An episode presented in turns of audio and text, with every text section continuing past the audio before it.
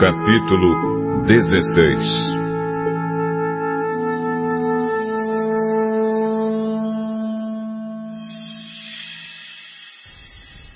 Então, em resposta, Jó disse: Já ouvi tudo isso antes. Em vez de me consolarem, vocês me atormentam. Será que essas palavras ocas não têm fim? Por que vocês não param de me provocar? Se vocês estivessem no meu lugar, eu também poderia dizer o que estão dizendo. Eu balançaria a cabeça com um jeito de sábio e os esmagaria com um montão de palavras. Ou poderia dizer palavras de ânimo e consolo para diminuir os seus sofrimentos. Mas, se falo, a minha dor não se acalma. E se me calo, o meu sofrimento não diminui. Tu, oh Deus, me deixaste sem forças e destruíste toda a minha família tu me puseste numa prisão e por isso me acusam. Virei pele e osso e por isso os outros pensam que sou culpado. Na sua ira, Deus me arrasou completamente. Ele olha para mim com ódio e, como uma fera, me persegue e ameaça.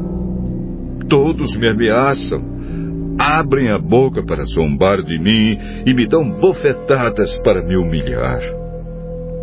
Deus me entregou a homens perversos.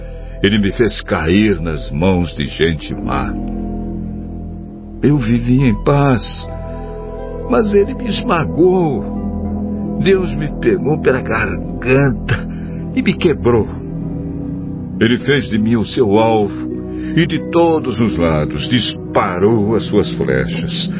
Elas atravessaram os meus rins sem dó nem piedade, e também a minha pele escorreu pelo chão.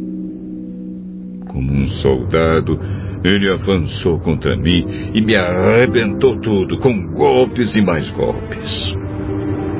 Em sinal de tristeza, vesti uma roupa feita de pano grosseiro e humilhado sentei-me no pó. Tenho chorado tanto que o meu rosto está queimando e estou com olheiras fundas e escuras. No entanto, nunca fui violento e as minhas orações sempre foram sinceras. Ó oh, terra, não esconda as injustiças que fizeram contra mim. Não deixe que seja abafado o meu grito pedindo justiça. Eu sei que no céu tenho quem me defenda. O meu advogado lá está. Os meus amigos zombam de mim e eu me volto para Deus com lágrimas nos olhos. Assim como alguém defende o seu amigo, eu preciso de quem defenda o meu direito diante de Deus. Os meus anos de vida estão contados e eu vou pelo caminho que não tem retorno.